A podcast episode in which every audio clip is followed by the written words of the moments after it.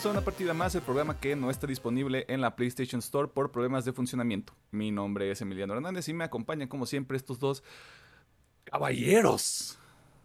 Alejandro Gómez y Pedro Mercado, ¿cómo están? Todo chido. ¿Cómo andamos? Todo bien. Aquí, Fresco. Fresquecitos, con lluvia, nubladito, claro que sí. Fre- fresco, como lechuga que cortas y que dejas en el refri y tres días después todavía sigue así como de yo, mira, aquí ando, chavos. Yo, ah, que una ensalada, vámonos. Así Este ando. pana está bien fresco. Ándale, ándale, aguají. Con mucho flow. Mucho flow. Cuando sientas el flow de este. No es cierto. ¿Qué hicieron esta semana? Uh, vamos. Jugué más Disco Elysium. Jugué Osu. Ah, de hecho, llevo dos semanitas que se me olvidó. Pero es que tanto me importó. Eh, Estuve jugando un jueguito de móvil de My Hero Academia. Eh, Solo diré que ya está desinstalado. Dijiste, Em. dijiste móvil y fue como de. Mm, that, that doesn't sound Eh, good. Fue solamente por la propiedad intelectual y ya está desinstalado. Y de series estuve viendo Mis Animus.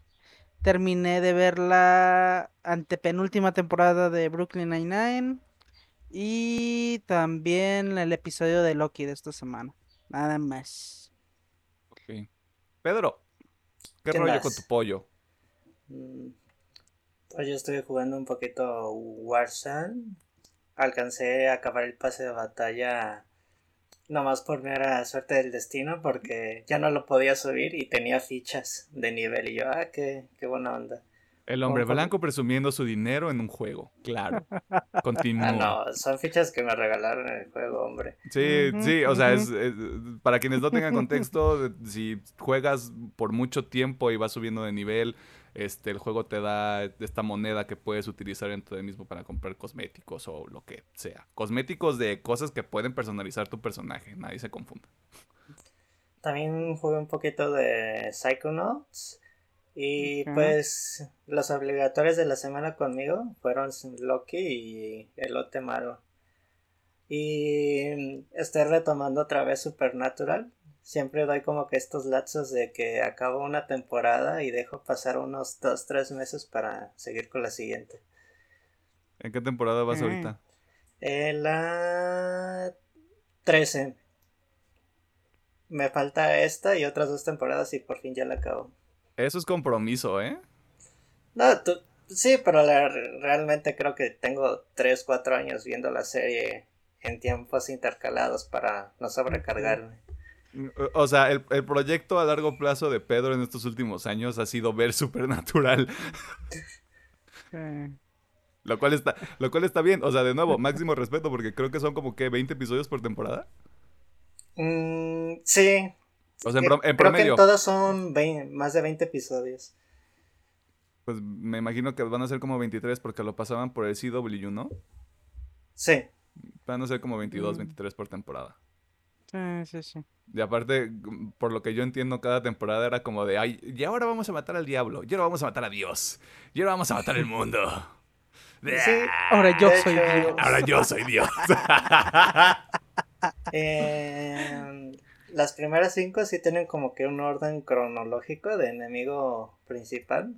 Ya las siguientes, si es digamos, en esta temporada es este güey, y en, y en esta es esta, y ya, pero lo bueno que en estas últimas ya están agarrando el lazo cronológico otra vez, que tenga más sentido la serie.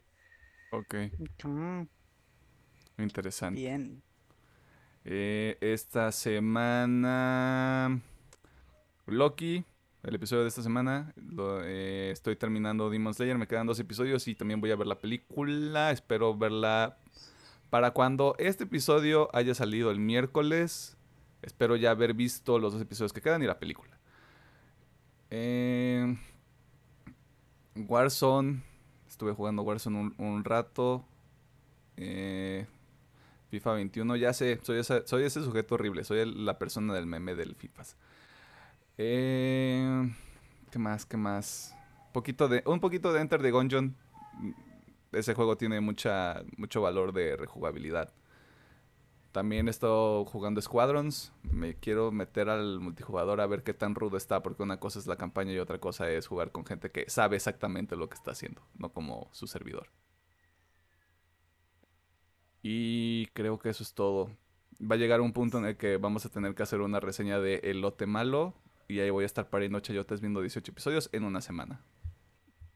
Mm, ¿Cuántos va a van? estar muy digeribles. Creo que ya vamos en el séptimo octavo, si mal no recuerdo. Ah, todavía tengo ya- tiempo. Pues ya mitad de temporada, prácticamente.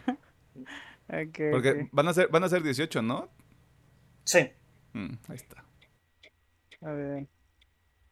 Quedan otros dos meses, más o menos, Eh, tengo tiempo. para, para postergarlo. para que me respire en el cuello y me diga, deberías empezar de una vez, ¿sabes? Y yo, nah.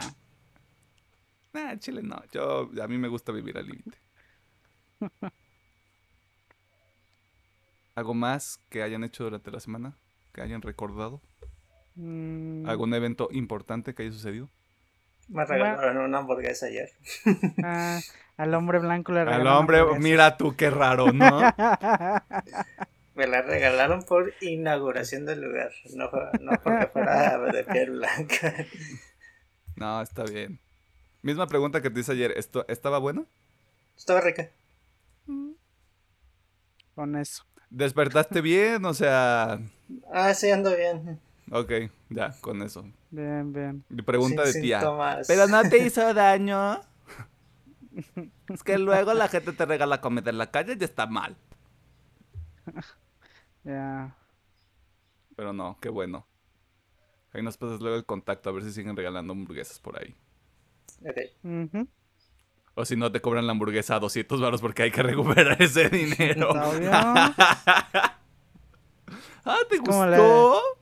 Es como la droga, la primera es gratis y la después está bien cara, carnal. Mm. Ah, con que te gustó la hamburguesa. 200 varos. ¡Boom! Así. Miren, ¿ven ese güey de ahí? Si aceptó nuestra hamburguesa gratis, cóbrale la- al, al doble la que vaya a comprar. güey. ¿Quién, qui- quién quita y si te tengan checado, eh? Ah, tienen la lista de precios, no pueden hacer a la gente. Al rato Pedro mandando un tuit. Arroba Profeco, este lugar tiene una política de precios con la que no está cumpliendo. Ayuda. Please. ¿Dónde puedo hacer mi denuncia como hombre blanco con privilegios? Ok, no. Ay, los pajaritos. Qué lindo. Es que se, es que se escucha, pues, o sea. Sí, se escucha. Ya, vamos, vámonos a las noticias de la semana, porque esta semana sí hay noticias. Y pues ya, spoiler, el tema de la semana es... Fueron los últimos dos días y medios de la E3. Y dos Más días, de dos y tres. medio. No se preocupen, no hubo nada, no hubo, no puedo ni contar con esta mano cosas que me hayan llamado la atención de esos últimos días. Para quienes estén escuchando esto, ni cinco cosas puedo enlistar. Y chivano con cuatro dedos, ¿no? Ah, Como el vato de Scary Movie, güey. Ay, Scary Movie, gran película. Ay, ya vámonos a las noticias porque estamos debrayando. Ah, sí, bienvenidos. Muchas gracias por escuchar. Yay.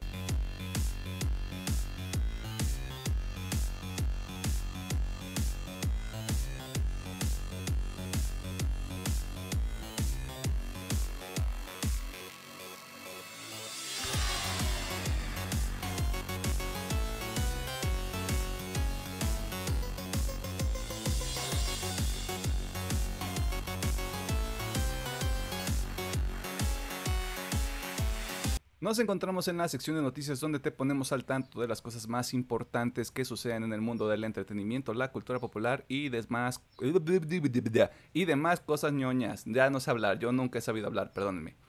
Esta semana comenzamos con la novedad de que Cyberpunk 2077 ya se encuentra disponible en la tienda digital de las consolas de Sony. Este movimiento sucede seis meses después de que el título fuera retirado de la plataforma debido a su controversial lanzamiento y los ya conocidos problemas que presentaba el juego base, principalmente su versión de PlayStation 4, y que además han sido el punto focal de las críticas que ha recibido su desarrolladora CD Projekt Red en los últimos meses. Sin embargo, Y a pesar de que este juego recibió un parche durante la semana que acaba de transcurrir, Sony compartió una declaración no muy favorable para quienes busquen probar este juego en una consola de la generación pasada, señalando en un comunicado que podemos confirmar que Cyberpunk 2077 volverá a la PlayStation Store el 21 de junio del 2021.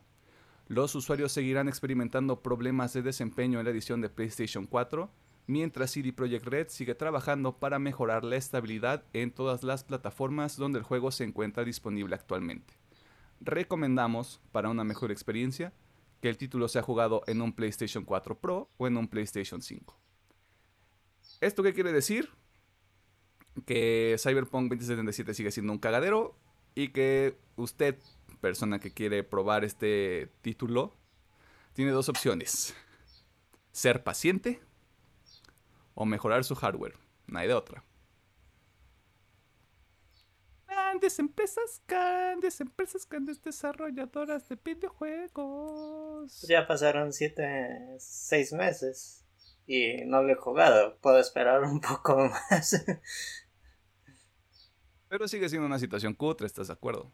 Estoy de acuerdo. Porque además, o sea, el, proyecto a largo plazo es que todo el 2021 esté destinado a mejorar el, a mejorar el juego en todas las plataformas, porque sí, se juega mejor en PC, en PlayStation 5, en un Xbox Series, Series X. Pero todavía tiene fallas que están, en las que están trabajando. Oyente que está yendo esto, pierda la esperanza. PlayStation 4 y Xbox One, ya no. O sea, esas madres están perdidas. Güey, no me hagas esto. Como dice, pero van seis meses, sigue igual. Eh, yo tengo unas de volver a meterme en, acá en la PC a ver qué tal está jalando con el último parche. Pero al chile, para como veo, y de hecho ayer estuve explorando un poquito el Reddit. Y joder, joder. Pues, ¿saben qué? Ya mejor pierden la esperanza de ese juego. Si llega a salir, qué bonita sorpresa. Ya pueden jugar en su con su Play 4, su Xbox One, pero si no al Chile ya, ya, dense por vencidos. Mm, yo creo que eventualmente sí va a pasar porque tienen el compromiso por la ley de su país de arreglar el juego y no lo pueden dejar hasta que mínimo al Chile hasta yo creo, yo creo, bueno, a lo mejor eso va a correr del culo, pero va a correr este a lo mejor sí, aunque creo que hasta le saldría más barato aventarse el juicio, güey. Que ahí, pero no sé. Es que mm, desafortunadamente si el tema se prolonga más del año que ellos tienen previsto, porque todavía, después de mejorar el, juego, tienen planeado sacar contenido descargable. Si se, ah, sigue, si se sigue tardando todo este proceso de pulimento, se están atrasando esos contenidos que se supone que son gratuitos, güey. porque se supone que iba a, ser, iba a haber DLCs, multiplayer, incluso por ahí he leído que cooperativo. O sea, también nosotros estamos asumiendo que el juego no se va, no va a terminar siendo funcional dentro de este año que todavía tiene CD Projekt Red para trabajarlo. Tampoco lo hemos probado, eventualmente lo vamos a hacer, pero las cosas no se escuchan muy bien. A menos de acuerdo a lo que dice Sony, que es como de, ¿sabes qué? No, no te hagas esto, compa. Ahorita no. O todavía no. Vamos a ver qué, sucede con este, con este título que prometía mucho y pues que más que todo los problemas de desempeño fueron lo que terminaron hundiéndolo. Siguiendo en el mundo de los videojuegos, videojuegos, claro que sí. Durante la semana se hizo oficial la llegada de The Medium al PlayStation 5. Este juego que fue desarrollado por Bluebird Team y que fue una exclusiva temporal para la PC y los Xbox Series X y S llegará el 3 de septiembre a la consola más reciente de Sony. Sumado a este anuncio se reveló que el juego tendrá un lanzamiento físico en todas las plataformas e incluso contará con una edición especial que consta de un steelbook o portada dura, una copia del soundtrack del juego y un libro de arte. Un detalle que vale la pena mencionar es que si bien el título fue desarrollado con el apoyo de Microsoft, y el acceso que brindaron a la tecnología de lo que se convertiría en los Series X y S, es un gesto bastante particular que de Medium esté disponible en la mayor cantidad de plataformas posibles. No es un comportamiento extraño en la industria, pero muestra lo que yo creo que puede ser la soltura que Microsoft puede llegar a mostrar con otros títulos que están siendo desarrollados ya sea con su apoyo o bajo su manto. No sé cómo lo vean ustedes. Bueno, Igual. Dale, Pedro, tú eres el importante. tenemos un historial de juegos en que últimamente Microsoft se ha visto bien. Por ejemplo, el, el Cuphead, los dos Oris, que en un principio nomás están para Xbox. Por ejemplo, los Oris me sorprendió que llegaran a... Sí están en el Switch, eh, ¿verdad? Como Sí, que me acuerdo que sí los agregaron. Y eventualmente el Cuphead también llegó a todas las plataformas. Yo creo que nomás piden esta exclusividad pequeña de, digamos, seis meses o un año, dependiendo del juego. Y ya les dicen, no, pues ustedes son libres de distribuir su juego. No, les dimos el apoyo, pero no hay bronca en el aspecto de que lo quieran mover a, a demás plataformas. Literal, no hubo un contrato así de exclusividad. Eh, Pues es lo que estamos viendo, ¿no? Que puede, obviamente está la exclusividad, pero si al final, no sé, después de un tiempo, unos seis meses, un año, la, los desarrolladores quieren publicarlo en otra plataforma, tienen la opción, o al menos se ve que pueden llegar a tener la opción de publicarlo en otra plataforma. Por lo cual está bien, porque entre más plataformas, más gente juega, más accesibilidad, chingón. Sabemos que la industria de los videojuegos es un espacio competitivo, un espacio extraño donde este tipo de, de sucesos eh, llaman la atención porque llegan a ser un comportamiento positivo. Y Microsoft sigue en esta tendencia de, pues sabes qué, papi, aquí no hay competencia, yo aquí apoyo a quien yo quiera y ahí que hagan su desmadre y que armen su propio cotorreo, lo cual me parece una actitud muy positiva y muy muy progre, o sea, muy progresista en el sentido de que si la industria va avanzando eh, en este sentido, pues van a salir proyectos más interesantes. Sí, sí. lo cual pues nos beneficia a todos al final del día. Eh, permaneciendo en el mundo de los Nintendos, Elden Ring es uno de los títulos que ha generado revuelo desde el anuncio de su inminente lanzamiento que sucedió en el Summer Game Fest. Y a medida que la gente siga hablando sobre este juego creado por la mente de Hayao Miyazaki con el apoyo de Jorge R.R. Martin, siguen liberándose más detalles, los cuales pueden ser controversiales para aquellos seguidores de los juegos creados por From Software. Alejandro, ¿qué está ocurriendo? ¿O cuál es la conversación que rodea al Elden Rings? Bueno, el pasado lunes, despuesito de la de que mostraron eh, el gameplay, bueno, el tráiler más que gameplay, El trailer con gameplay eh, que... el mismísimo eh, Miyazaki tuvo dos entrevistas, una para IGN y otra para una revista, ah, aquí está, una revista japonesa llamada Fumitsu, en la cual obviamente reveló más cositas sobre este nuevo juego. Muchas de ellas son lo, lo esperado de cualquier otro Souls. Eh, así, yéndome un poquito más en específico, el señor Miyazaki comentó que el juego tendrá seis áreas con un semidios, que parece ser que estos van a ser como que los entes principales alrededor del juego. Y pues bueno, son seis áreas muy parecido a lo que ya hemos tenido con Dark Souls, por ejemplo en Dark Souls 1 con Nito, el, este dragón sin escamas, todo este pedo, ¿no? Muy parecido a esto. Obviamente vamos a tener múltiples finales.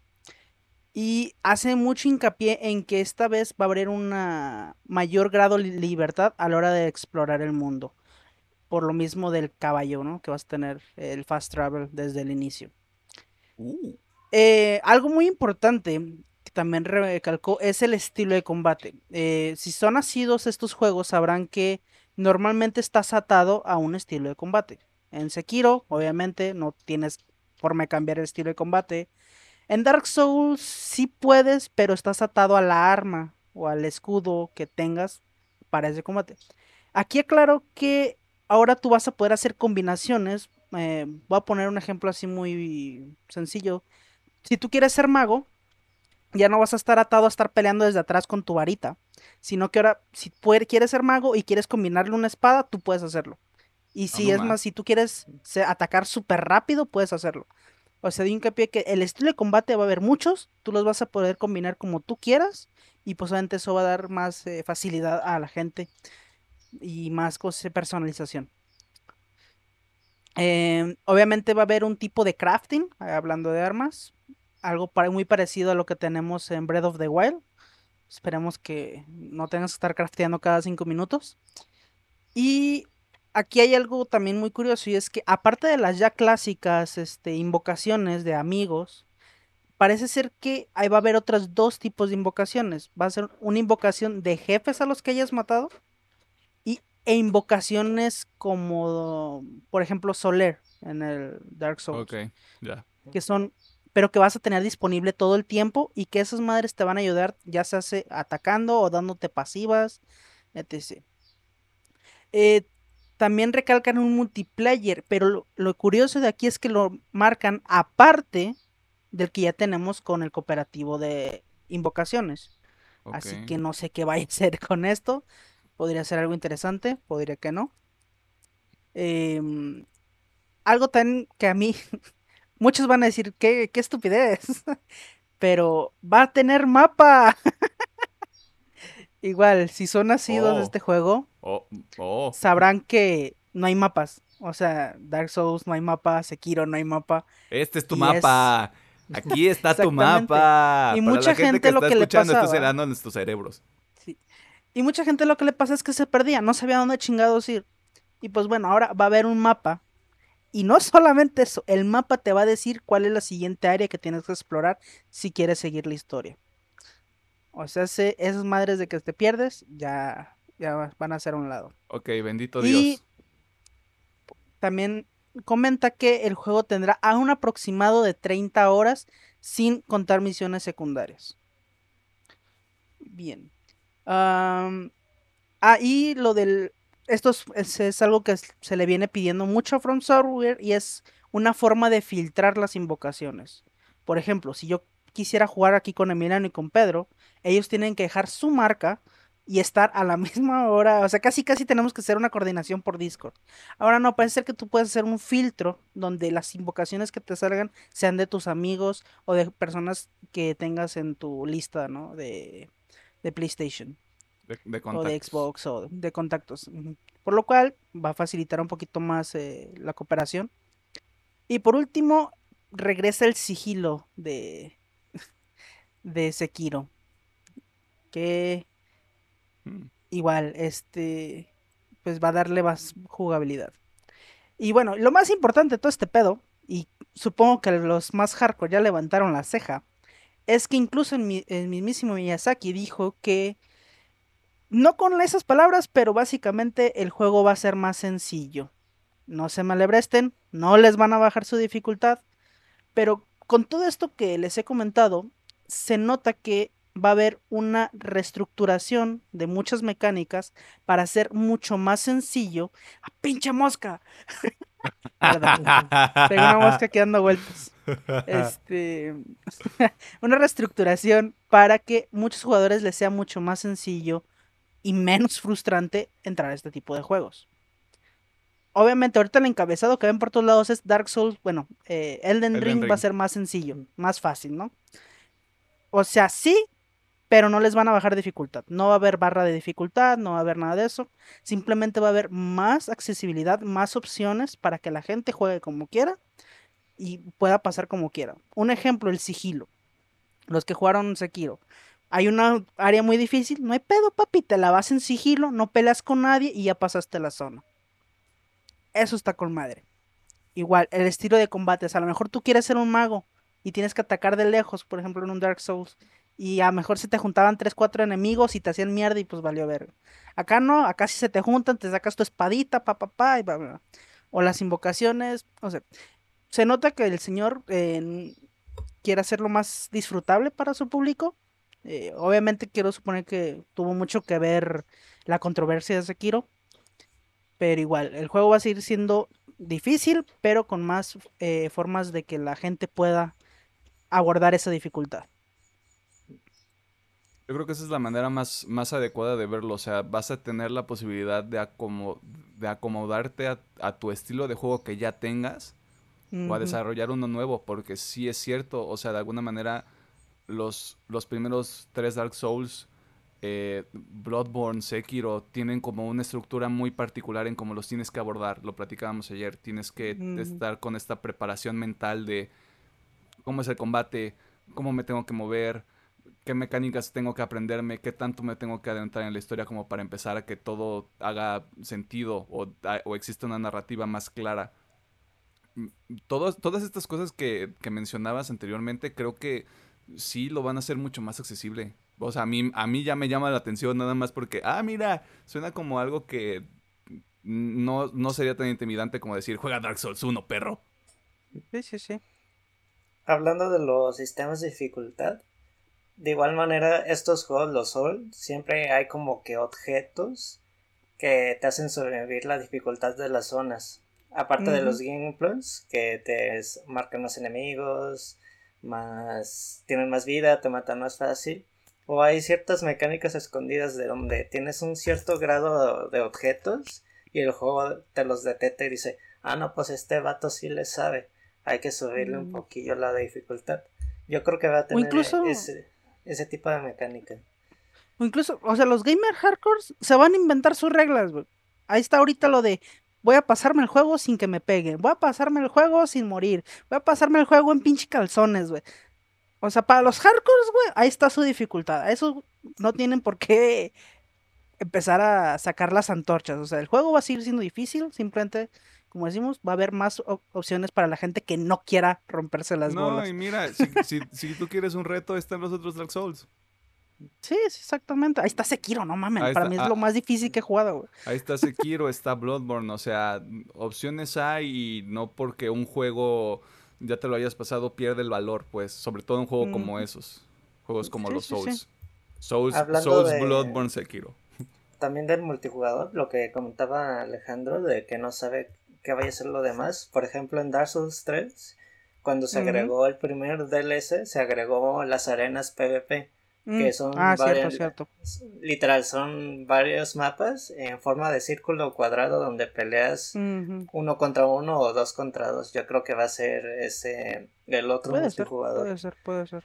Sí, cierto, sí, cierto. Se me había olvidado. Aunque también Como que me sí. imagino que va a estar el clásico vato castroso que, va- que te va a invadir para que no mates y no avances en el mapa.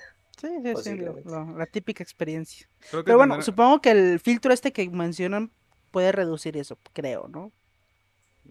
Tal vez, o sea, creo, creo que habrá más claridad una vez que una vez que vaya pasando el tiempo, porque de seguro va a haber gameplays, va a haber como Sí, sí, sí. cosas más, más este, a profundidad sobre las mecánicas del juego. Porque, pues, a enero 22, güey. Del Ya, ya. 2022. O sea, inicias el año con, con realmente un madarazo y po- probablemente uno de los juegos que terminen siendo candidato a juego del año, dependiendo de cómo lo manejen. Sí, muy, muy probablemente. Ya veremos qué, qué sucede con el Elden Rings. Uno de los juegos más esperados para la segunda mitad del 2021 es Halo Infinite. El cierre de la trilogía que inició en 2012, demonios, por parte de 343 Industries y que sigue las aventuras del conocido Master Chief o Chef Maestro para los compas.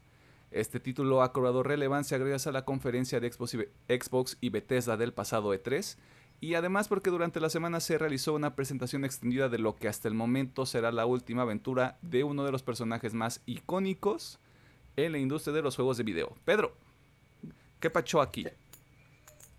Después de la presentación de Xbox y Bethesda, en el showcase extendido y en un video aparte oficial del canal de Halo se detallaron más cosas sobre el multijugador. Por el momento nada de la campaña. Entre las cosas más importantes, el modo multijugador va a tener una especie de mini campaña donde te van a introducir al mundo de, del multijugador de Halo, literal. Porque por primera vez se va a tener una zona de entrenamiento para los nuevos jugadores que, que lleguen. Esto sería lo clásico como en un Call of dispararle a los objetivos. Y lo interesante es que se van a, por primera vez en Halo se van a agregar los bots al multijugador para que te vayas familiarizando con el sistema de juego y todos los modos, lo cual se me hace como que una parte interesante y padre que nunca lo personalmente yo no lo hubiera visto venir en Halo, pero creo que se está adaptando al mercado de free to play para cuando lleguen los nuevos jugadores.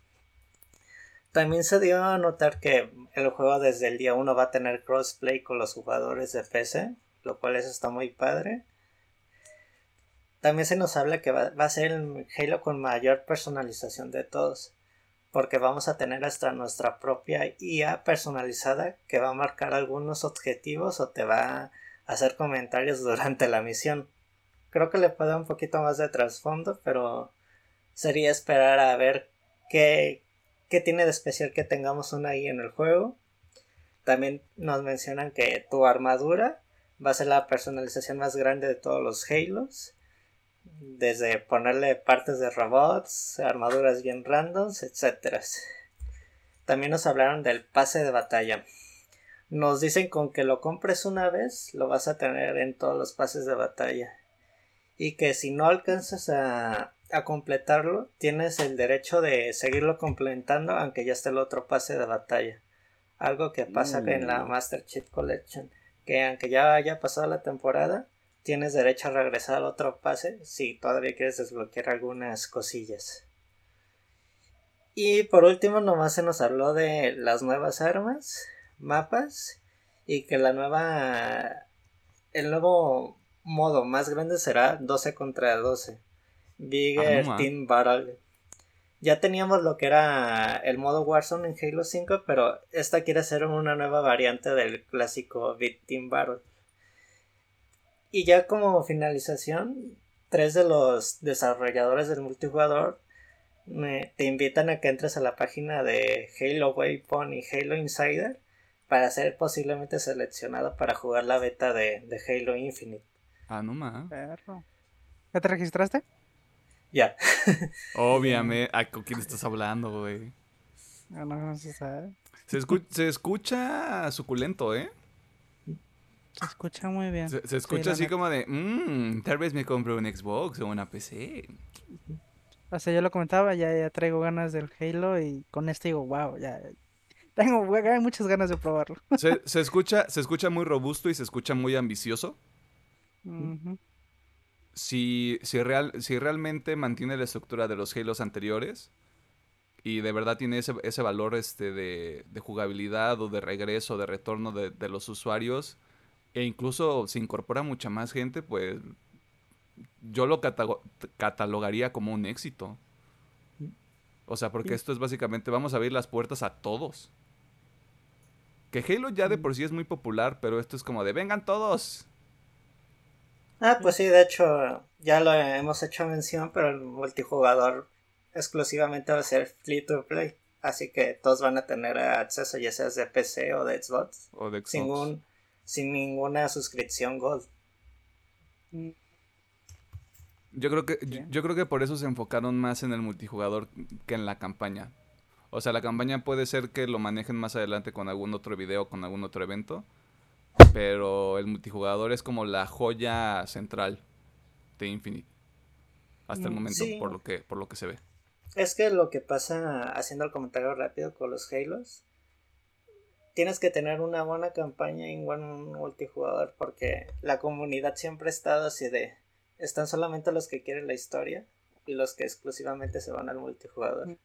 Por ejemplo, con el Halo 5, mucha gente no quedó conforme con la campaña, pero personalmente yo creo que el Halo 5 es el multijugador más completo y con más contenido que, que ha habido.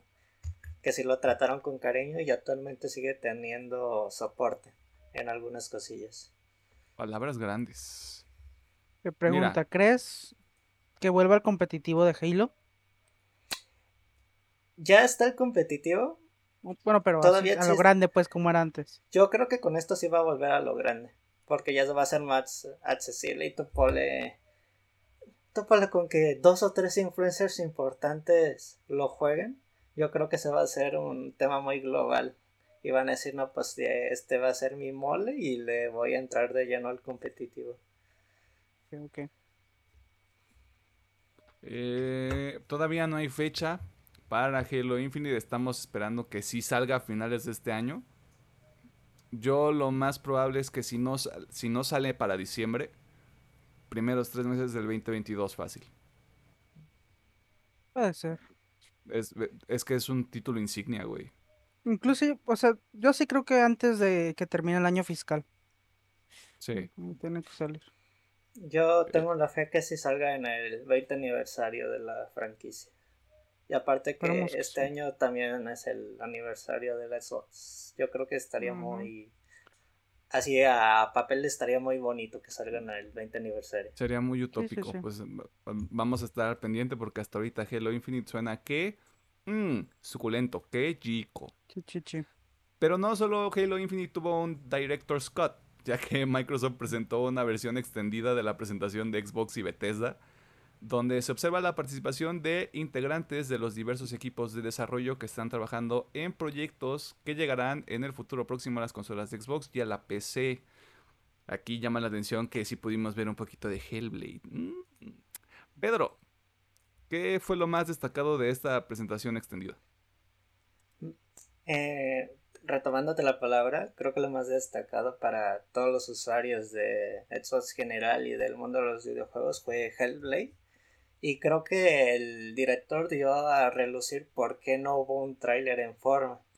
Porque dijeron, tenemos una parte primaria del juego ya hecha, pero todavía no estamos en producción totalmente. Comentaron que siguen escaneando ciertas regiones naturales de Islandia, lo cual se me hace muy bonito y padre. Creo que el juego se va a ver bien OP en gráficos y dicen que mm. pues que tengamos paciencia pero que todavía de lleno no están entrando en la fase de producción todavía quedan detallitos de, lo que sería el mundo de, de Senua en, esta segunda parte también tuvimos eh, una pequeña plática con el director de Psychonauts que nos habló un poquito más del juego y el trasfondo del personaje principal con su familia, porque le tiene el miedo al agua y porque se sume en esta nueva aventura se nos habló un poquito más de Forza.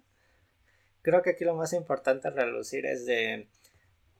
Fue seleccionado México por sus diversos ecosistemas y ciudades, que eso fue lo más importante para la selección del Festival Horizon. Y nos comentan que tienen más de 200 mil horas escaneadas de ciertas partes de México para darle este fotorrealismo a las secciones naturales del juego. También se nos habló un poquito de Stalker, que más que nada de un poquito de trasfondo de los personajes y que quieren que el juego sea ambicioso en su historia. También hablaron del Edge of Empires 4, que también está próximo a salir en agosto si mal no recuerdo y que va a tener varios pases de contenido gratuitos para el juego. Quieren que el juego vuelva a ser un estandarte de los juegos de PC. Y así, retomando cosas importantes, también se nos habló un poquito de, de Battlefield, de que quieren que vuelva a ser un multijugador muy ambicioso. Se nos habló un poquito de la versión de consolas de Flight Simulator, que decidieron que los, los Ones ya no tuvieran eh, edición de este juego y creo que es totalmente entendible por el, el esquema y el poder que necesita. Por el calibre que tiene el Flight Al chile se quemaba la Xbox. esperemos que, juego. Esperemos que sí lo agarre bien y pues también hablaron un poquito de Top Gun. Así para... Van a agregar, pues, un jet mm, de, de ataque para para que puedas recorrer el así. sí. Sintiéndote como Maverick. Y ya por último, hablar un poquito de Aides, de la historia, para que los jugadores de consola tuviéramos un poquito de contexto de qué va el juego y de todos los personajes diversos de que de estos dioses griegos que existen. Nos dieron un poquito de contexto y la conferencia se cerró con Scarlet Nexus, un juego de banda y Namco tipo Animo, donde controlas personajes con telekinesis. Y pues, en general fue esto, una plática con cada director o algunos desarrolladores para tener más, un poquito más de contexto de su modo de trabajo y de por qué lo están haciendo. Bien. Sí, de hecho creo creo que era lo que le faltó a la conferencia de Xbox si le hubiera faltado algo porque fue título tras título tras título, lo cual no estuvo mal, pero creo que creo que estas oportunidades como para respirar y escuchar a la gente que está trabajando, como en el caso de Forza Horizon 5, que sí hubo ahí como una sección donde el equipo te decía que qué estaba pasando, como cuál era el trabajo detrás del juego. Creo que esto creo que esto también es valioso. Yo creo que le voy a echar un ojo después. Sobre todo Mm. por Hellblade, porque todo, todo, que, todo apunta que ese juego podría estar saliendo temprano en 2023. Siendo positivos. Yep. Pero ese 4K se va a ver cabrón, güey. Claro que sí. Y como no hemos hablado de anime en mucho tiempo, hay noticias en el mundo de los monos chinos y las waifus. Sea lo que eso signifique. Mm. Aunque tengo que admitir que los dos proyectos que serán mencionados a continuación tienen mi interés. Alejandro, ¿qué pasó esta semana en el mundo del anime? Bien, este Netflix por fin dio fecha para la segunda temporada de Beastars, la cual está programada para el 15 de julio. No mencionó nada si va a tener doblaje, muy probablemente sí, ya que ahorita es la tendencia que está tomando eh, la plataforma. Pero pues bien, este, obviamente sabemos que la serie ya terminó en Japón y todo ese pedo, pero pues va a llegar a Netflix. La novela favorita del Emiliano. Sí.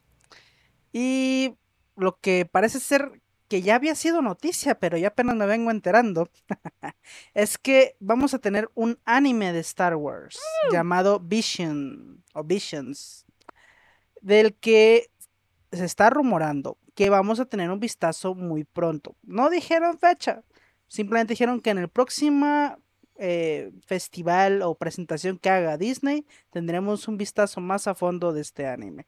Parece ser que esta fue anunciado por ahí de diciembre, noviembre del año pasado y desde entonces no habíamos tenido detalles de nada. Todavía no tenemos, pero nos dieron esa pequeña ventana, ¿no? De que pronto, espérenlo. Sí, porque aca- acabo de, de buscarlo porque sí me sonó. Y fue de estos proyectos que anunciaron así junto a The Bad Batch y la serie de, de Cassian Ujú. Andor y de Ahsoka. Cuando anunciaron como 20 cosas de Star Wars que fue como de, no, ya basta. Sí, sí, sí. Ahí anunciaron Pero sí parece, o parece que todavía no está olvidado, parece que sí va a salir y que vamos a tener un vistazo pronto. Uh, Veremos qué tal, ¿no? A ver, a ver cómo sale. Oye, entrevistas y esto. Hype. Hype. Hype. Aunque no creas en el hype, decían los pilotos. Buena referencia. Oye, para que veas, aquí ando al 100.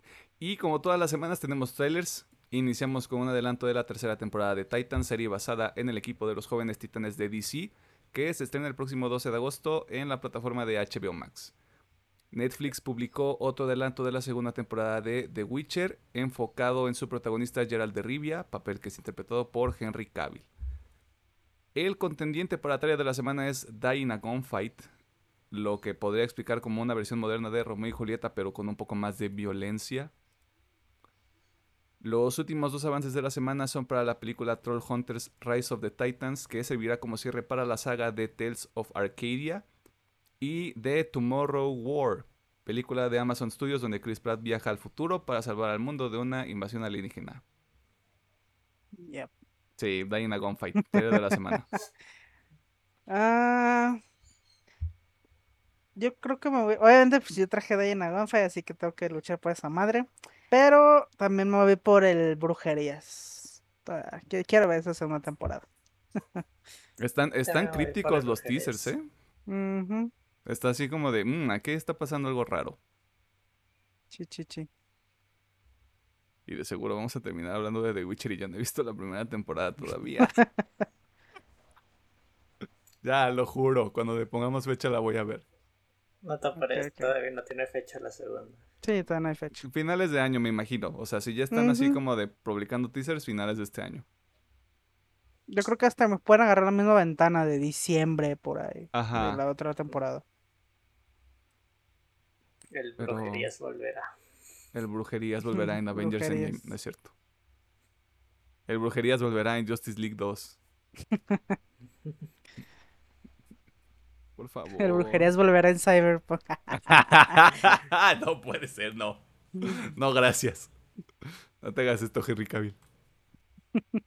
Bueno, creo que eso es todo en la sección de noticias. El tema que te haya llamado más la atención, pues ya sabes, lo puedes dejar en los comentarios o en nuestras redes sociales que siempre aparecen en la, al final del video y en la descripción. En la descripción también ahí están para que nos sigas y cotorres con nosotros y nos escribas cosas bonitas como de, ay, qué padre su programa. Eh, vámonos al tema de la semana porque... mm, mm, mm, la E3 no estuvo tan padre, ya lo dije. Vámonos.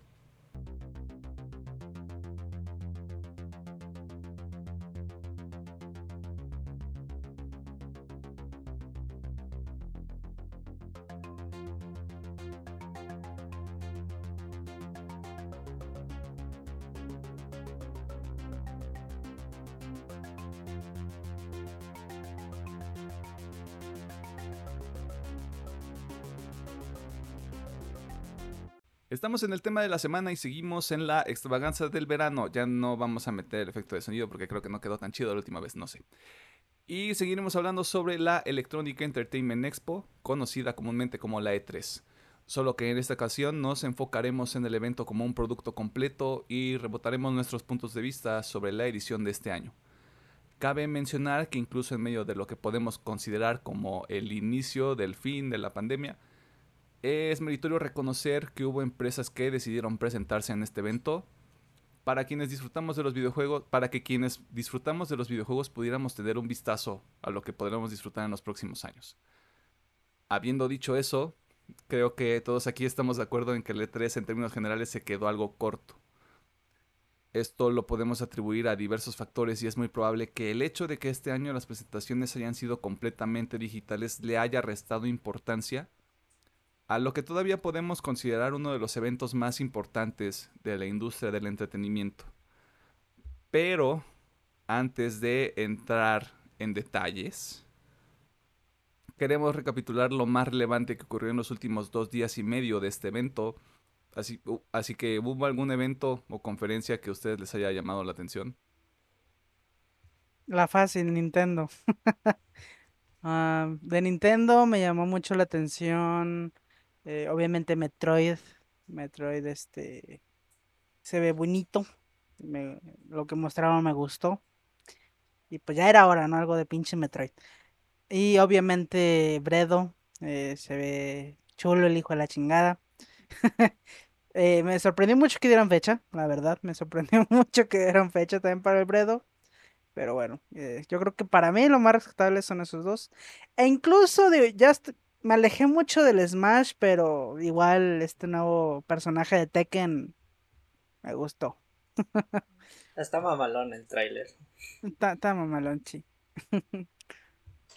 ¿Tú, Pedro, algún, algún evento, algún, algún, este, alguna revelación, anuncio? Mm, creo que también me iría. Primero voy a mencionar el PC Game Show por toda la cantidad de indies que hubo. Y otro juego. Este. O la presencia de cuatro juegos posapocalípticos en Chernobyl. Este me llamó la atención porque está muy loco. Porque juegan con temas muy randoms. Así de que una bailarina con poderes. Y sí, el, el Chernobyl, o con un nombre así, vieron un random. El Light le agregan un nombre al final. Chernobyl ah, Light. Chernobyl Light. Ujú. Y también pues Nintendo, pues el, el Bredo y el Smash. Y también hago pues, la mención honorífica, aunque no estuvo tan presente en la conferencia, pero vi que IGN subió un demo de No More Heroes 3. Y Mm. creo que hubiera preferido que le hubieran dado un espacio más grande en el, en el Nintendo Direct, que lo hubieran movido aparte. Yo creo que, quieras o no, ya es un juego estandarte de, de Nintendo, aunque no sea muy popular. Creo que sí, creo que sí, ese título es muy de nicho, pero sí es muy bueno. Si no han jugado No More Heroes, háganlo. 1, 2 y 3, dense. Está chingón. Eh, creo que estamos en las mismas. Sabíamos que Nintendo tenía potencial para hacer algo chido. creo que levantaron más con el anuncio de un nuevo Metroid, aunque fuera en 2D. Y como su servidor lo adelantó la semana pasada, un tráiler para Breath of the Wild 2, que hasta el momento no tiene título porque al parecer el título como que te spoilea la historia, al parecer, no sé. Se dice, eso dicen. Eso, y lo dice la misma gente de Nintendo, así que quién sabe. Eh, sí, creo que es todo. Todos los, todos los demás, todos los, todos los que participaron en los otros días, ñe. Incluso Square Enix. Superman. Sí. Ese juego de Guardianes de la Galaxia, hombre. Avengers 2.0. Se me hace muy raro que salga tan rápido. Es todo lo que voy a decir. Yo creo que sí tiene potencial. Pero pues. Y aparte sale en agosto. pr- pronto nada. O ya ni me acuerdo. Se sabrá dentro de poco si va a ser un buen juego o no. Pues. No manches, sale en agosto y... Solo había Oh. rumores de ese juego, ¿no? Es que me acuerdo que al final de la presentación del juego sí dieron una fecha concreta. Bueno, Square Enix. Square Enix juntándose con una de las propiedades intelectuales más este, populares de los últimos años. A ver cómo le sale. Y ahora sí, a lo que le truje a Chencha. Y con Chencha me refiero a la gente que nos escucha. Y nos ve, tal vez. ¿Qué op- ¿Cuáles son sus opiniones generales con respecto al E E3 2021? Estábamos bien sin el E3. Ok. Yo creo que si lo hubiéramos. rudo. Si hubieran seguido el formato. si hubiéramos seguido el formato del año pasado, donde cada eh, empresa, cada desarrollador mostró cuando tenía algo que mostrar, hubiera sido mejor. Mucho de E3. Fuera de las grandes, obviamente los grandes a, a grandes rasgos cumplieron. Pero fuera de ahí fue algo decadente. Fue aburrido. Y se notó que muchos no tienen nada que mostrar. Así que, personalmente, si por azares del destino el siguiente año seguimos igual. O bueno, y lo que resta de este año, yo preferiría seguir con formatos así, sí, en línea, obviamente, pero como el año pasado, si la empresa tiene algo que mostrar, organiza su show, lo muestra, se chingó. Este año nos demostró que el E3 online no era necesario. Obviamente, ya, ya hablaremos un poquito más allá del evento físico, pero al menos para mí no era necesario el E E3. Ok. ¿Tú cómo lo ves, Pedro? ¿Tienes opiniones igual de fuertes? Mm, sí, opino que el evento le faltó mucho más, pero yo lo vi, yo lo sigo viendo como algo muy necesario. No online, pero sí presencial. Para, no tanto para nosotros, el público en general, sino para la prensa y que nos puedan traer entrevistas con los, con los desarrolladores en general y que puedan descubrir por ahí un, uno que otro juego secreto que está escondido la expo en un bot de 3x3. Creo que el problema es de que las desarrolladoras y los publishers no tenían nada que mostrar y fueron por mero compromiso, no por no por mostrarnos algo nuevo. Si acaso los ganadores aquí y los que salvaron la E3 entre comillas son Xbox, Nintendo y, y Ubisoft. Porque ellos sí dieron una presentación en forma, dieron las cosas en forma y presentaron varias cosas interesantes. Igual si lo hubieran hecho de dos días, solamente ellos hubiera quedado más bonita la E3 sin extender tantas cosas de más. André, habría más highlights. O sea, creo que, creo, creo que en ese sentido sí, sí es un punto bastante válido, porque el hecho de que fuera un programa, un, un programa normal o estándar, pero una edición que podría haber sido física, de no haber sido por la situación actual en la que nos encontramos, podría haber sido un evento mucho más rescatable, porque lo platicábamos ayer, lo decía Alejandro, Alejandro lo decías tú, no me acuerdo exactamente, pero este tema de la gente que está ahí en el, en el centro de convenciones que genera como este hype, que se emociona. O sea, imagínate la respuesta que hubiera, que hubiera existido en un espacio físico al ver Breath of the Wild 2. O sea, Al la ver gente. Metroid, la- al al ver al Halo, güey. Metroid, al ver. O sea, la gente hubiera perdido colectivamente la cabeza, güey. Incluso a Plague Tale. Que al parecer a Plague Mm. Tale es como un, un título que salió de la nada y ahorita es como de. ¡No mames, a Plague Tale 2! ¡Ah! Sí, sí, sí. Estoy, de, estoy de acuerdo en que el, el E3 se beneficie de ser, de ser un evento eh, presencial, un evento físico. Sí debe existir la participación de los periodistas, pero tienes que darles un buen incentivo para asistir y para estar ahí. Y creo que si, es, si lo pusiéramos en el escenario de que esta, esta edición hubiera sido presencial, no hay mucho de dónde sacar. Porque, así como lo listó Pedro, o sea, Ubisoft, Xbox Bethesda, Nintendo, Devolver Digital, porque Josie Punk eh, son los únicos que dieron cosas interesantes, cosas que sí dices, oye, hay que investigar más, o tenemos 30 títulos de Xbox en los que tenemos que estar pendientes. Este, Ubisoft está dando más detalles sobre cosas que se ven muy, es- que se ve como muy, muy ecléctico, pero también como que están diversificando mucho los proyectos que hacen. Nintendo está haciendo Nintendo, pues, pero le está dando todavía más contenido a la gente que es fiel a la, a la compañía. De nuevo, si nada más se hubiera, se hubiera también reducido a esas cuatro conferencias, el E3 fue una mamada este año, güey. Pero hubo mucho relleno, mucho texto, diría el meme. Porque, por ejemplo, la conferencia de Capcom fue una basura. Solo duró, Capcom de Bandai. solo duró media hora. Se, se sintió como cuatro, güey. Sí, sí, sí. Fue, fue horrible. Fue, fue más, fue, fue más horrible que la de Gearbox, güey. Mm. ¿Cuál fue el único anuncio interesante de Capcom? Hay un, va a haber DLC para Resident Evil Village. Oímos sus plegarias y trabajaremos en un DLC. ¿Cuándo? No lo sé, pero trabajaremos ¿Cuándo, en un cuándo, DLC. cuándo sale? No sé. ¿De qué se trata? No sé. ¿Cómo se llama? No sé. DLC 1. DLC 1. O sea, y, y se regresa a esta idea que decía Alejandro de si no tienes nada que mostrar, mejor no vayas. No, no, no tiene caso. Yep. Bueno, específicamente en el caso de de y Gearbox, y que ellos fueron como que los mm, los más mm, menos parados de la E3, porque estuvieron muy chafas sus conferencias y en sí no no dieron un anuncio real o mostraron algo importante real. Mm, Gearbox jugó mucho con lo de la película de Borderlands, que al final no se mostró nada. Capcom nomás fue a decir de que estamos trabajando en esto y de que el Street Fighter va a ser un juego de Juegos Olímpicos. Eh, Sale. Wow.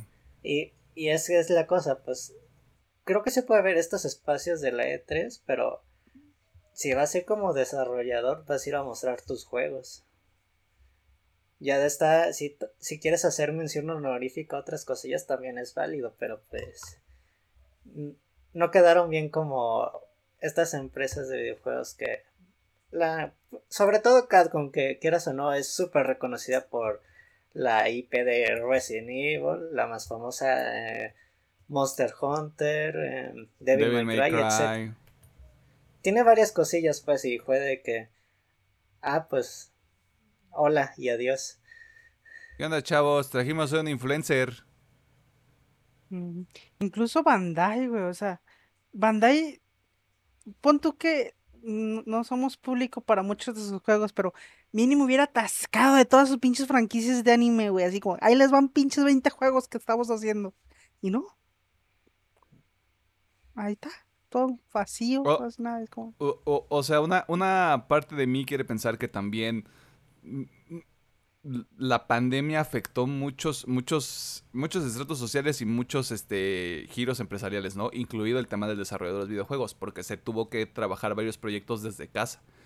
Y si de por sí trabajar en un mismo espacio con 200 desarrolladores cuando eres un título AAA es complicado, trabajar todo de manera remota y con juntas de Zoom, de Skype, lo que sea, Zoom, Skype, patrocínenos, este, o Discord, o sea, fuera, fuera lo que fuere, creo que le suma todavía más complejidad. Pero creo que ahí Sí, sí, también sí. Entra, entra, entra un ejercicio de, de, de autoanálisis, de autoevaluación, de, oye, ¿realmente tenemos algo que mostrar o nada más vamos a ir a, a llenar media hora con nada? ¿Sabes? El caso de Bandai es muy especial porque tenían eh, Elden Ring. Prefirieron mostrarlo en el Summer Game Fest. Tenían Scarlet Nexus, lo mostraron en la conferencia de Xbox. Tenían el juego de Kimetsu no Yaiba, lo dejaron ahí olvidadillo. Tenían X juego de Dragon Ball, lo presentaron en la de Nintendo. Como que sí tenían anuncios, pero los distribuyeron en las demás presentaciones. En ese caso no te hubieras presentado de forma presencial. Ya, ya tenías todo distribuido, no era necesario que hicieras tu, tu conferencia. Y como dice Minero, se entiende pues la pandemia y todo ese pedo, pero igual se hubiera entendido, ¿saben qué? Pues no vamos a estar en el E3. Ahí nos vemos para el VGAs o el Tokyo Game Show o hacemos nuestra propia presentación, no lo sé. Sí, o sea, hacemos, hacemos nuestro propio evento o, como decía, pues, presentaciones que podrían haber sido un hilo de Twitter. O sea, no, no, no sé qué tanto impulso, qué tanto este lobbying hizo la ESA, jajaja, Mm, para que pudiera participar el mayor, el mayor número de equipos o de desarrolladores o distribuidoras posibles en esta edición.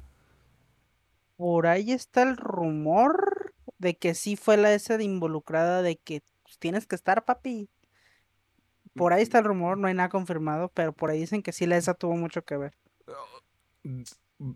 Eh, es, in- es innegable que hubo una, una negociación, que hubo pláticas, que hubo así como labor de convencimiento, como de, oye, pero es que eh, va, va a regresar la E3 y va a ser digital y va a estar bien chido y va a haber un montón de gente viendo. Y ese fue el problema.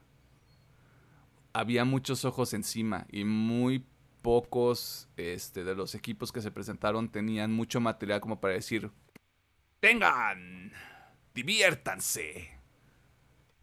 Y, es, y, es lo, y es donde yo digo, no vale la pena. O sea, si vas a hacer un Capcom de media hora y, y anunciar tres cosas que realmente no generan mucho hype, sino para un nicho específico, ¿qué le vamos a hacer?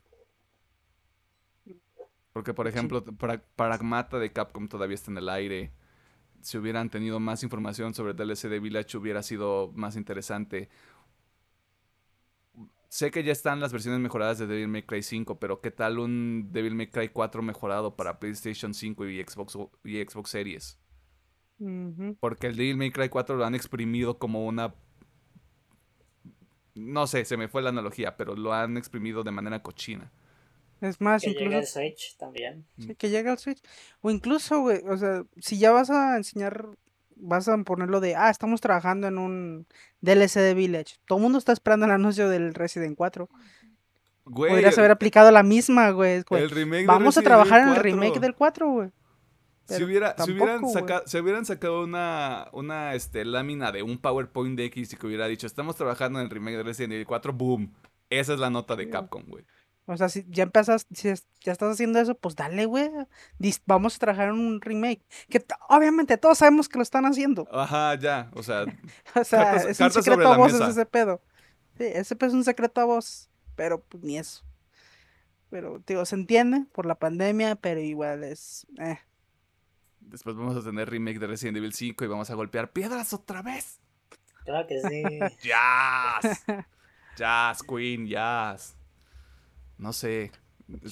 Creo, creo que había muy buenas intenciones detrás de este 3, pero el material no hubo, no hubo demasiada sustancia. Hubo buenas intenciones, no hubo demasiada sustancia. Así lo resumo. Y es que tan- o sea, como dice Pedro, o sea, el E3 es un hombre grande. Y supongo que la ESA incluso tiene miedo de que ese nombre grande se olvide.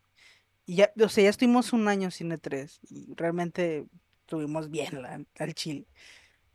Y supongo que fue un miedo tal vez de perder momentum, de que la gente empezara pues, a olvidarse del E3, maybe. No sé. Si ese, ese fue el miedo, noticias esa. Eso, eso está pasando desde hace como tres o Sí, cuatro años. obviamente. O sea, cuando todavía estaba presencial estaba el miedo de van a meter influencer, van a meter jugadores que ni el caso. Sí, pero- o sea, hubo todos estos, todos estos, este, patadas de ahogado lo consideraría yo como para decir, chavos, somos, what are you doing, fellow kids? O sea, algo así, ¿sabes? Cuando es como de no, res- o sea, vete a lo básico, reestructura el evento, no tiene que ser algo enfocado a los jóvenes, no tiene que ser algo enfocado a la tendencia del momento, es el E3 lo que generaba emoción para la gente era los, los anuncios, lo- el gameplay, el hablar con desarrolladores, el poder probar los mismos títulos que estás mostrando en tus conferencias, o sea, era un evento integral. Sí, o sea, estar ahí en, pues, en el área de En, convenciones, en- en las, dice Pedro, las estar explorando, güey, todos los booths, güey, y tener la suerte de probar algo ahí. O sea, incluso, no nomás juegos, también se anunciaban tecnologías, ¿no? Que, ah, el- vamos a meter el, creo que si no me equivoco, ahí estuvo el Oculus, güey, de este pedo, o sea, es importante, sí, pero al menos por ahora, no. Incluso siento que algo que pudieron haber hecho para mejorar un poquito más es darle más promoción a los boots digitales que tenían. Porque había boots digitales y nadie se enteró. Esas madres están bien vacías, güey. Yo me enteré hasta que me dijiste ayer. Es que Sí, güey. también, yo creo que sí fue un tema de organización. Sí, yo sí, siento sí. de sí que de que la sacamos o no la sacamos. Y así estuvieron en la discusión de sí, ya tenemos la- el listado de conferencias y digamos la información de los bots digitales llegó uno o dos días después porque no hubo la difusión correcta de información. Yo creo que el SE3 todavía es necesario porque a mí no me gustó la, el otro año cómo estuvo distribuida la información, como lo manejó el Summer Game Face dentro de tres meses y me daba a mí personalmente un poquito de hueva. Pero yo entiendo que cuestiones de la pandemia, obviamente. Igual yo creo que si la ESA se hubiera esperado otro año y ya el 2022 volvemos presencial, creo que les hubiera quedado mejor. Pero Sí, yo sí, creo que tuvieron una presión tanto de la misma organización y como de la, de los mismos fanáticos dijeron pues tenemos que hacer Lo malo es de que, o sea, tuvieron un año, un año libre para planear este pedo y se ve que lo planearon que en menos de un mes. yo creo que Y- también sigue la cuestión de la pandemia Sí, pues. obviamente, digo, se entiende, es- hay pandemia, todavía es muy difícil. Incluso me imagino que, aunque esto lo hayan planeado hace un mes, lo difícil que ha haber sido coordinar todo. Again, Sí, se claro. entiende por la pandemia, pero como digo, igual de la misma forma que se entiende por qué sale así, se hubiera entendido, ¿sabes qué? Se va a cancelar otra vez. Y espérense para el siguiente año. Sí, o sea, espérense al siguiente año porque además ahorita el movimiento que, que está pasando en Estados Unidos es 70, mm, no tengo el dato exacto, pero 70% de la gente puede que ya esté vacunada a este punto. Ya, a ¿Qué- finales de año ya casi está terminado ese ¿Qué, pedo. qué te suena volverte loco y decir E E3 2021 a finales de este año? Incluso, ¿sí? ¿Por qué no? O sea, aparte estaban con eso de que querían reestructurar y cambiar también la ciudad y todo ese pedo. Te- tienen muchas ventanas ahí. ah, había posibilidades. Y lo decíamos, lo decíamos cuando estábamos hablando del E3, cuando estaba el tema de la, de la agenda y qué iba a suceder, que sí había potencial y definitivamente lo sigue habiendo. Nada más fue una cuestión donde la organización no les jugó a su favor. Y donde, pues sí, o sea, como dicen en inglés, they dropped the ball. Dejaron caer la pelota bien duro. Sí, sí. E- Y esto me lleva a la última pregunta que trajo Alejandro a la mesa, que se me hace la, la, la parte más importante de esta conversación, que es, ¿sigue siendo necesario el E E3? Sí. Aquí ahora sí, hab- hablando de formato físico, sí. Lo, hemos estado comentando ahorita. Se necesita una reestructuración del evento, porque igual, cuando te le teníamos físico, ya estaba yendo por otro lado que no era. Eh, yo creo que sí, porque lo comentaba Pedro, y yo creo que sí es lo más importante. Muchos juegos tenían su oportunidad de brillar aquí.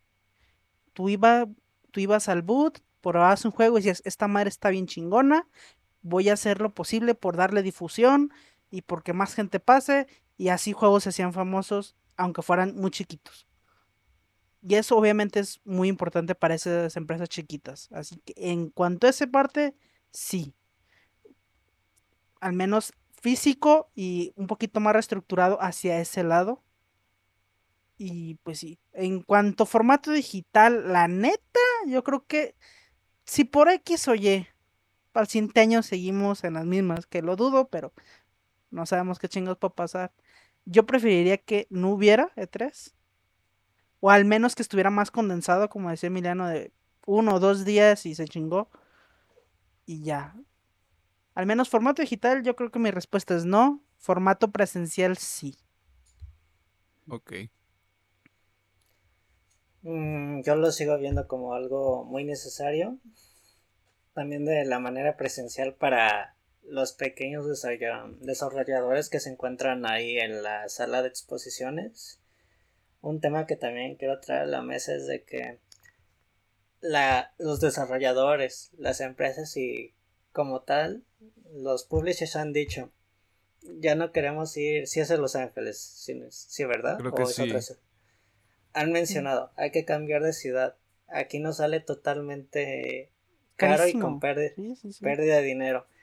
Y es uno de los factores que lo que menciona Alejandro de la reestructuración es de que cambien de ciudad para que tengan que tener un pequeño ahorro y les sea más accesible a además desarrolladores llegar a la E3 y presentar sus juegos.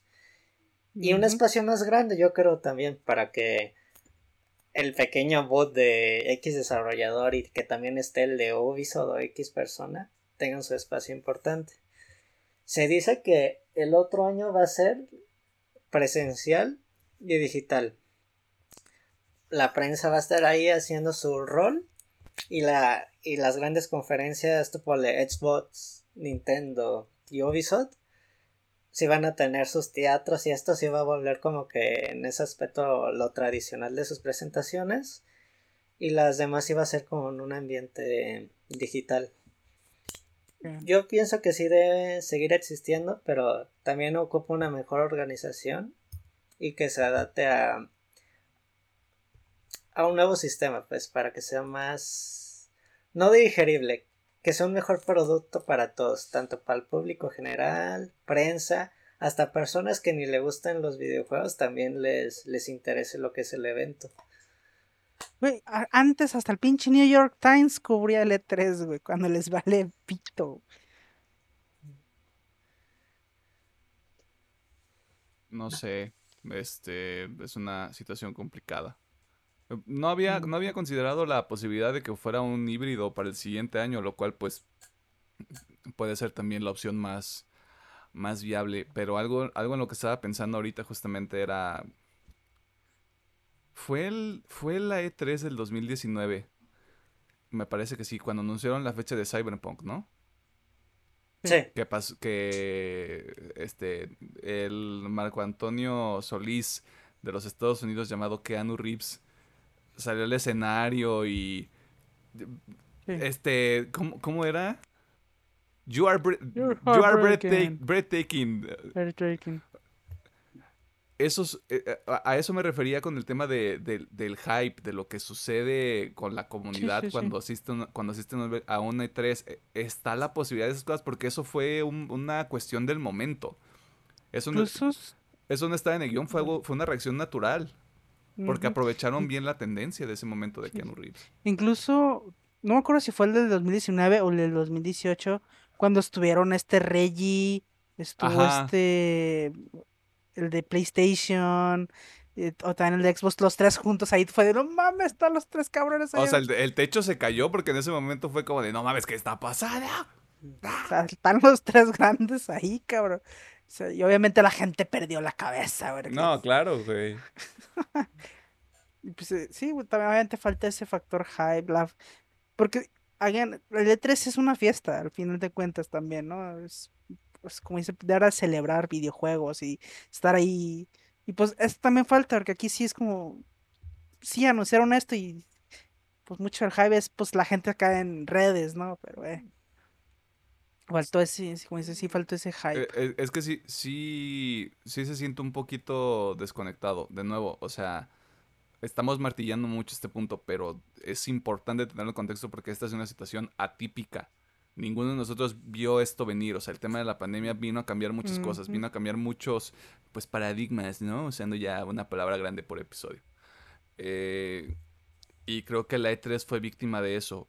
Y al tratar de hacer algo diferente, al tratar de, yo creo que innovar la manera en cómo se presentaba el evento, el tiro, o sea, el tiro no le salió bien, como que más o menos fue un tiro en la oscuridad.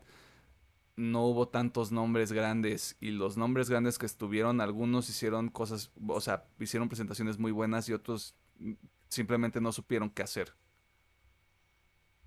Y al final del día eso eso no eso me lleva a pensar a mí pues ya a nivel individual que el evento tal vez sí hubiera sido mejor que se hubiera cancelado este año regresa de forma presencial el 2022, pero asegúrate Ubisoft, Xbox, Bethesda, Nintendo, EA, végale, a, eh, ruégale a, a, Sony de alguna manera así, dale, dile que le vas a dar media hora, pero tráetelo porque esos cabrones están haciendo otras cosas.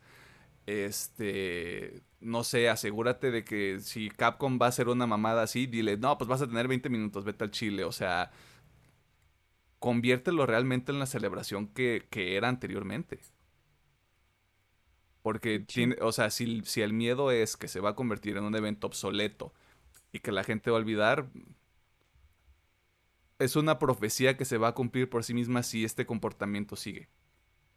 O sea, si la edición del próximo año es, es nada más digital y es esto mismo, siguen, siguen cavando más profundo, pues. Y al final del día se pierde esto que sí es una celebración, pero ya viéndolo más frío, sí es este espacio para decir, estos son todos los juegos que vienen los próximos tres años. Y luego solo vamos a tener el Summer Game Fest. Y los VGAs. Y los VGAs. que los, los VGAs van a ser un mejor E3 que el propio E3 este año, de seguro. probablemente. Quién sabe, es que lo, único que me molesta de los VGAs es la constante publicidad a lo loco del evento. Yo, yo entiendo que el señor Gio tiene que mantener el evento y la feria, ¿verdad? Pero publicidad así sí es de... Mira, vete, acostumbrando porque Prime Gaming va a ser el sponsor de los VGAs de este año. Es muy probable. Es muy probable. O sea, sí es molesto, pero como dices, pues hay que, hay que pagarle a todas sus estrellas invitadas. Oye, hay que pagarle a Kojima. Kojima no cobra barato. Kojima no creo que le cobre barato. El Doc Brown, que lleva creo que dos años seguidos apareciendo, no creo que cobre barato. Kojima no es así como de, oye, Kojima, es que somos compas. Sí, sí, ¿cuánto me vas a pagar por estar en tu evento ese? Todo cucho. ¿Cuánto dinero? Dinero. Mucho dinero. Yo me deslindo, yo me deslindo completamente de ese comentario. Pues sí. ¿Alguna otra cuestión que les parezca relevante con respecto al E3 antes de cerrar este tema? En conclusión, eh, el evento estuvo me. Ahí está. Hubo conferencias que se cumplieron. Estuvo bien. Qué padre. Pero sí, en conclusión, yo creo que pudieron haberse logrado y despegar con más fuerzas para el siguiente año. Y pues, buenas vibras para el siguiente año. Esperemos que levante y vuelva a ser ese evento insignia que todos eh, nos gusta y que pues adoramos y por eso lo vemos, ¿no? Por eso se supone que gastamos varios días viendo esta madre. Que te, haga, que te haga volver ese sentimiento de no mames, ya va a ser la E3, güey, no mames, qué pedo. ¡Ah!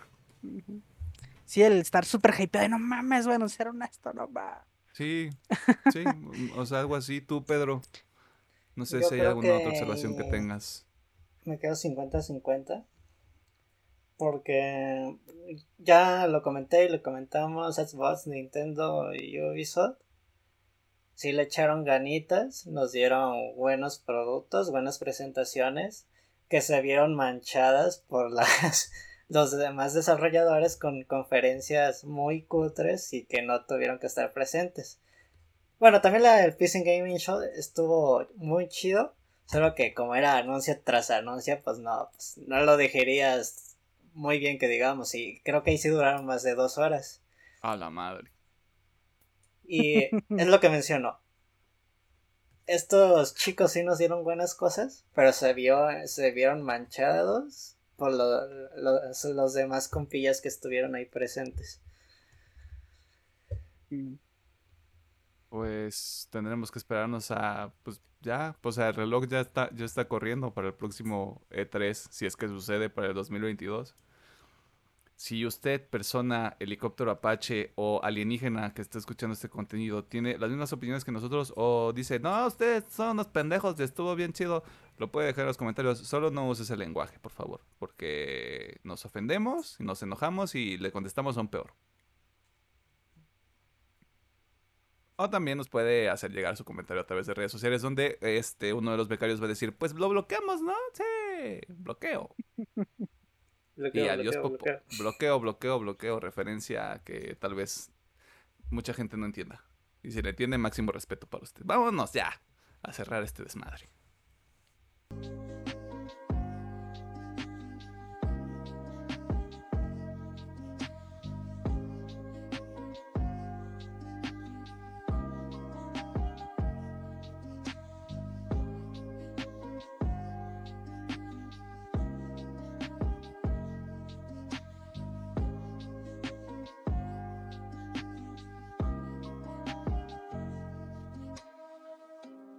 Nos encontramos en la sección de recomendaciones del podcast que también funciona como el cierre de este bonito programa mágico musical donde nosotros pensamos que tenemos un mejor criterio que usted, persona, helicóptero apache o alienígena que está escuchando este contenido. No se crea, no es cierto.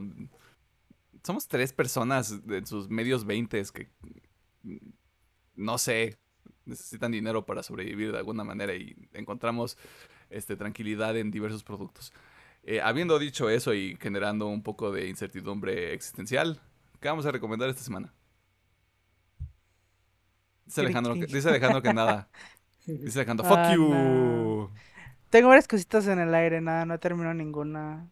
Que Ya que, ya que termine alguna, veré qué pedo. Completamente. eh, Usted sépalo desde este momento, Alejandro va a ser punk. Y va a decir, yo no quiero recomendar nada, eh, chinguen a su madre. Sin esas palabras. Ni sin ese vocabulario tan vulgar. Así que, por el momento, nada, ¿verdad? Sí, por el momento nadita. Lo cual está, o sea, o sea, está bien. No hay ningún problema. Así que nos No pasa directa, nos saltamos directamente al hombre blanco con privilegios de ojo verde. ¿Sí, es, ¿sí son verdes? Según yo son cafés. No Con la luz del sol se ponen verdes. ¡Vámonos! Ojo con efecto, güey. ¿Qué vas a recomendar esta semana, Pedro? Mm, hoy le- les voy a recomendar nomás dos cancioncitas. Uh, La primera es Nights de, de Bullet for My Valentine. Ay, me siento en el después- 2004. Después de muchos años dije, ah, pues voy a escuchar su nueva rolita, a ver qué tal. Y pues sí me latió. Porque, pues la verdad, ya lo. A Bullet ya lo tenía en, en el olvido, sin sonar mamón. No, no he escuchado nada de sus últimos, supongo, tres o cuatro discos. Bullet for my Valentine, rifa. Uh, No es cierto. Bueno, sí es cierto, más o menos. Continúa. y voy a recomendar Tripping de Annabelle. Ya había recomendado este grupo. Creo que esta chica es como que entre alternativo y música exper- experimental. Mm, Así que también le recomiendo esa, esa rolita. va que Bien. va. Bullet for my Valentine. No había escuchado ese nombre en años. Yo también. Te digo que 2004, güey. 2000 entre 2004 y 2007, la, la época del... Es que soy bien metalero, güey. Es que me gusta el metal, güey. Ok. eh, yo tengo dos recomendaciones, dos recomendaciones también. Una es un sencillo, se llama Alkaline. La banda se llama Sleep Token. Este... Es el matrimonio entre el pop y el metal. Así lo voy a dejar. Creo que es la manera más críptica para describirlo. pero son, son, son este, unos sujetos muy inteligentes que también ahí hay un poquito de misterio porque nadie sabe quiénes son. Nadie sabe su identidad, siempre usan máscaras, nadie sabe cuántas personas están ahí. Solo se sabe que tienen mucho talento, o sea, real- realmente. El, el disco anterior que sacaron se llama Sun, Sundowning. Va a estar apareciendo la, la portada aquí en el video. Y tal vez meta ahí unas canciones en el playlist de recomendaciones. Que usted puede encontrar el playlist de recomendaciones en la descripción del video. Eh, pues, ¿qué te digo? Si les llama la atención esa idea de, de metal y pop, échenle un ojo. No es metal que les va a generar miedo. Pero la siguiente recomendación, sí. Eh, Knocked Loose. Eh, a Different Shade of Blue. Una, una, una sombra diferente de la- del azul. Eh, yo, si Alejandro es punk, yo soy punk hardcore straight edge, no es cierto. Ah, pues sí, puro caos, de destrucción. Eh, eh, puede ser que por el vocalista la gente no, no este, le entre tanto a esta banda. Puedo entender perfectamente porque es como un registro muy agudo para un, para un sujeto, para un hombre. Pero fuera de eso, creo que son. Creo que son muy creativos para el, para el entorno y para el tipo de música que, generan. Es, es muy de nicho. A pesar de que sí, sí, han, sí han crecido los últimos años, sí es muy. Una cuestión muy de nicho, muy underground, güey. Este, muy alternativo, ¿no? Para el metal. Pero yo lo recomiendo ampliamente. De nuevo, si usted quiere música para este, romper muebles o para su playlist de gimnasio, ahí está, Not Loose, A Different Shade of Blue. Y si usted dice, pues quiero ruido blanco, Alkaline de Sleep Token. ¡Vámonos! Yo aquí con mis recomendaciones y mis analogías bien chingonas, ¿no es cierto? Este, pues ya, a menos que ustedes Ya. hayan recordado algo que quieran recomendar. Yo, todo chido. Me sorprende que chido. llevemos 14 episodios y ninguno de nosotros haya recomendado Dance Gavin Dance. Oye, que- sí, sí. Espera, es- estamos esperando a que salga. Y mira, de hecho, no sé si vieron que ya publicó que ya llevan tres rolitas. Ah. Pues me- mira, ya que salga el disco nuevo, que es probablemente a finales de año, ya va a caer Dance. Yo creo que sí, ahí va, ahí va a caer. 20 DGD Y- y no- 2021. Y, y no nomás va a caer un disco, ahí va a caer todo. De... Ajá, así como de. reco- recomendación del mes. Ahí les va. Do it. Hágalo. Pero sí. Me, me- Pero bueno, me- me sorprende, pero está bien. Sí, tienes razón. Ya que salga. Igual, sí, oyente, nos que ya escucha Dance Gavin Dance. Se va a sorprender un chingo. Se va a sorprender mucho. Calentamiento global. Empiece, empiece con esta canción y de ahí hacia abajo. ¡Vámonos! Tiene el certificado de nosotros tres. Tiene certificado de, de los tres, o sea, certificado del trillón. Porque va, va, va millón, billón, trillón. Certificado del trillón. Vámonos, claro que sí, aquí andamos con los números y con los datos. Como ellos dirán, uno en un millón. Ah, ¡Vámonos! Si usted escucha Dance Gavin Dance va a entender esa referencia. Em, Pedro, ¿Qué pasa? palabras finales. Eh, diviértanse la semana. Si estudian, pues échale ganas en su final de semestre, supongo. Algo así bien extraño. Si estudian, no manejen. ¿What? Eh, pásenla chido, jueguen mucho, vean cosas. Y que ojalá te sigan las lluviecitas en estos días porque está bien rico el estado del tiempo. Y que, el ta- y que Tlaloc nos bendiga a todos. Que la lloviendo. la la Alabado la sea. Praise the rain. Praise the rain. Sí, nos quedamos con eso. Praise the rain. Muchas gracias por escuchar estos desvaríos. Y llega, si usted, si usted llega hasta este punto del podcast, se le aprecia, se le manda un este RA, respeto acuático, porque esté lloviendo, no sé. Extraño la liga de los supercuates. ah, Ese es tema para otro momento. Vamos a cerrar el Volverán. changarro, pues. Ojalá. Pues dicen, dicen que este mes, pero quién sabe. ya les llegó su código de la cuenta de De YouTube. la cuenta de YouTube. Que a nosotros no nos ha llegado nada, pero mira. Someday. One day. Ah, bueno, esto, esto se los platico ya que terminemos de grabar, pero sí hay algo que podemos, que les, que les tengo que comentar. Nosotros ya nos vamos. Si usted quiere saber este chismecito, paga el exclusivo. Ah, no tenemos exclusivo, entonces se la pela. Adiós. Not yet. Bye. Ay.